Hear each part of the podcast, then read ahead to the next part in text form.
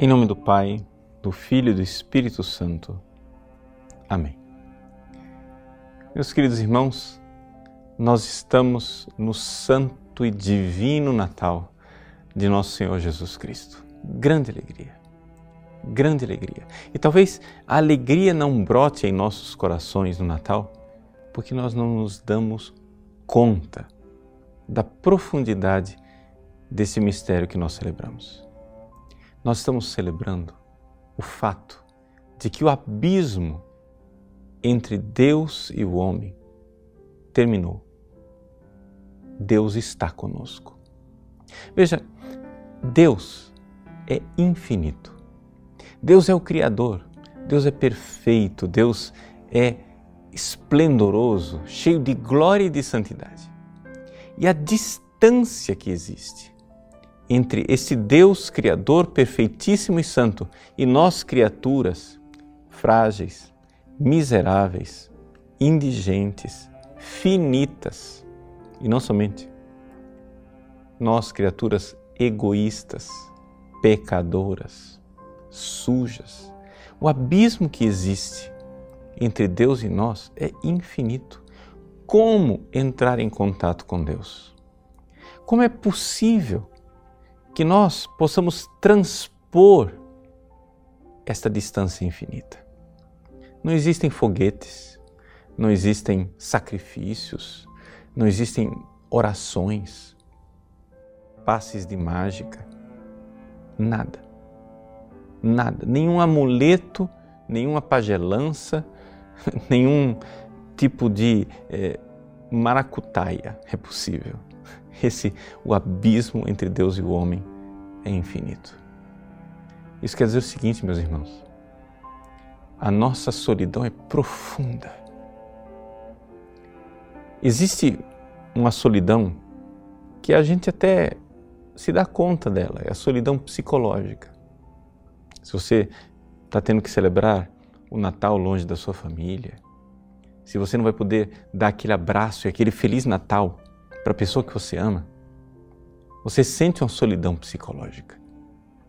Mas nós estamos falando aqui de uma solidão muito mais profunda do que isso. Estamos falando de uma solidão ontológica. Uma solidão que está no ser. Nós estamos profundamente sozinhos, abandonados a nós mesmos. Existe abismo infinito entre nós e aquele que nos daria a felicidade. Existe um abismo infinito entre nós e aquele que é o sentido de nossa vida, que é o porquê de nossa existência, que é o anseio dos nossos corações. O homem, o homem é um animal com um profundo defeito interior na sua alma nosso coração é grande demais para esse mundo. Nada nesse mundo é capaz de nos saciar.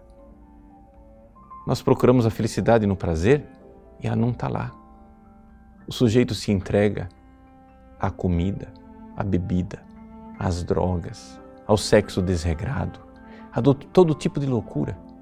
Ele vai, procura a felicidade, mas a felicidade não está lá.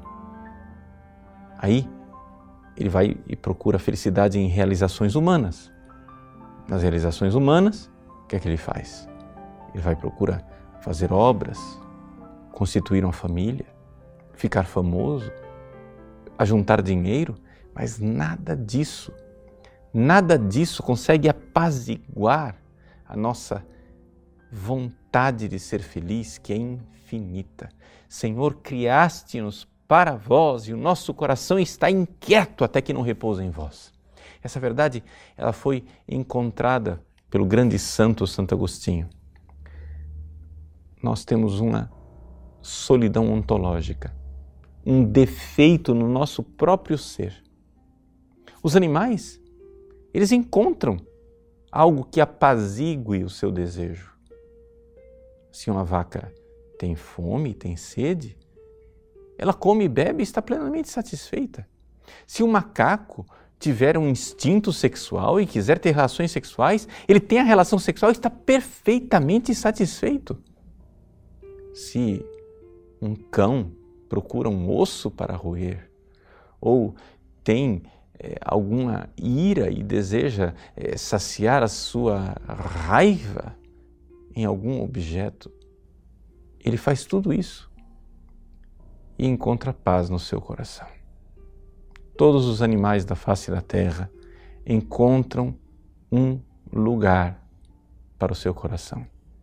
As aves têm os seus ninhos, as raposas têm as suas tocas, mas o filho do homem não tem onde repousar a cabeça. Essa é a grande verdade de nossa solidão ontológica. Abandonados a nós mesmos, o ser humano só tem uma única reação possível: a reação do desespero. É por isso que os filósofos existencialistas, eles têm razão. Na verdade, não é que eles têm razão, eles têm razões. Ou seja, eles enxergam que Deus não existe. E de fato, para eles, Deus não existe, eles são ateus. E o homem tem sede de infinito. E então, qual é a consequência óbvia de um tal estado? É a angústia existencial, é a náusea, é o tédio da vida, é a angst, ou seja, este aperto no coração de quem sabe que está condenado ontologicamente. Não existe nada à disposição. De todos os objetos que nós podemos investigar através de nossa, aspas, sabedoria científica, é? tudo aquilo que os nossos cientistas podem analisar, podem analisar com muita precisão científica, mas não conseguem encontrar aquilo que apazigua o coração humano, não conseguem encontrar aquele remédio que finalmente sacia esta sede, porque esta sede que está no coração do homem é uma sede ontológica, é um defeito, poderíamos dizer, no próprio ser do homem. Nós cristãos sabemos por quê. Nós sabemos disso porque porque Deus está infinitamente distante. Porque Deus é infinitamente mais do que o que nós possamos pensar. Deus é infinitamente mais do que o que nós possamos querer. Deus é infinitamente mais do que o que nós possamos alcançar com nossas próprias obras. Meus irmãos, esta solidão funda, profunda em nossa alma, que nós precisamos nos dar conta. Porque se nós tocarmos com a mão esta solidão terrível, avassaladora, fremente, esta solidão que dilacera o nosso ser, se nós tocarmos com a nossa alma esta verdade, nós então iremos enxergar a boa nova do Natal, a alegria do Natal, a felicidade do Natal. Existe resposta para esta fome, para esta sede lancinante que está dentro de mim. Existe uma resposta. Ele veio. Só Ele podia fazer isso, só Ele podia transpor o infinito, só Ele poderia sair do infinito e vir ao nosso encontro, à nossa baixeza, à nossa pequenez e vir aqui nos visitar e ser Deus conosco. Só Ele podia fazer isto. Ele veio. Ele veio. E a alegria do Natal. A solidão se desfez mas não se desfez só psicologicamente. A solidão não se desfez de forma é, fútil e passageira, como quem experimenta uma droga que dá um pequeno alívio. A solidão se desfez não porque nós encontramos um remédio ansiolítico, um calmante, ou porque tomamos uma champanhe e veio aquela tonturinha gostosa e nós esquecemos da dor que rasga o nosso peito. A solidão se desfez, porque se desfez ontologicamente, ele veio ao meu coração miserável, naquele estábulo, naquela manjedoura, no meio das fezes dos animais, do estrume, do esterco, no meio daquela miséria e daquele frio, está ali simbolizado o meu coração. A frieza do meu coração que não é capaz de amá-lo, a sujeira do meu coração que não é capaz de se limpar para recebê-lo, que não é capaz de dar a ele o mínimo gesto de amor que ele mereceria. E, no entanto, ele não sentiu nojo de mim. Ele não me rejeitou e ele veio a mim. Ele veio e veio me visitar. Ele veio e tocou, tocou os meus olhos e curou a minha cegueira. Tocou os meus ouvidos e ouvi a sua voz. Tocou o meu coração e ele foi apaziguado. Tocou nas minhas chagas, feridas e imundície e lavou com o seu sangue a minha miséria. Meus irmãos, a alegria do Natal. A alegria do Natal.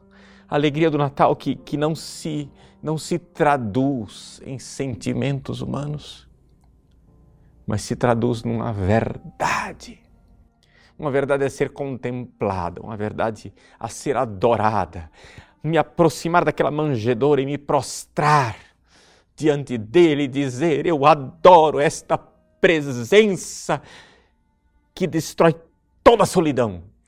Eu adoro, eu adoro esta presença infinita que apazigua o meu coração. Aquele menino, o menino Jesus, na manjedoura. É a única boa notícia. A única boa notícia que apareceu na história da humanidade.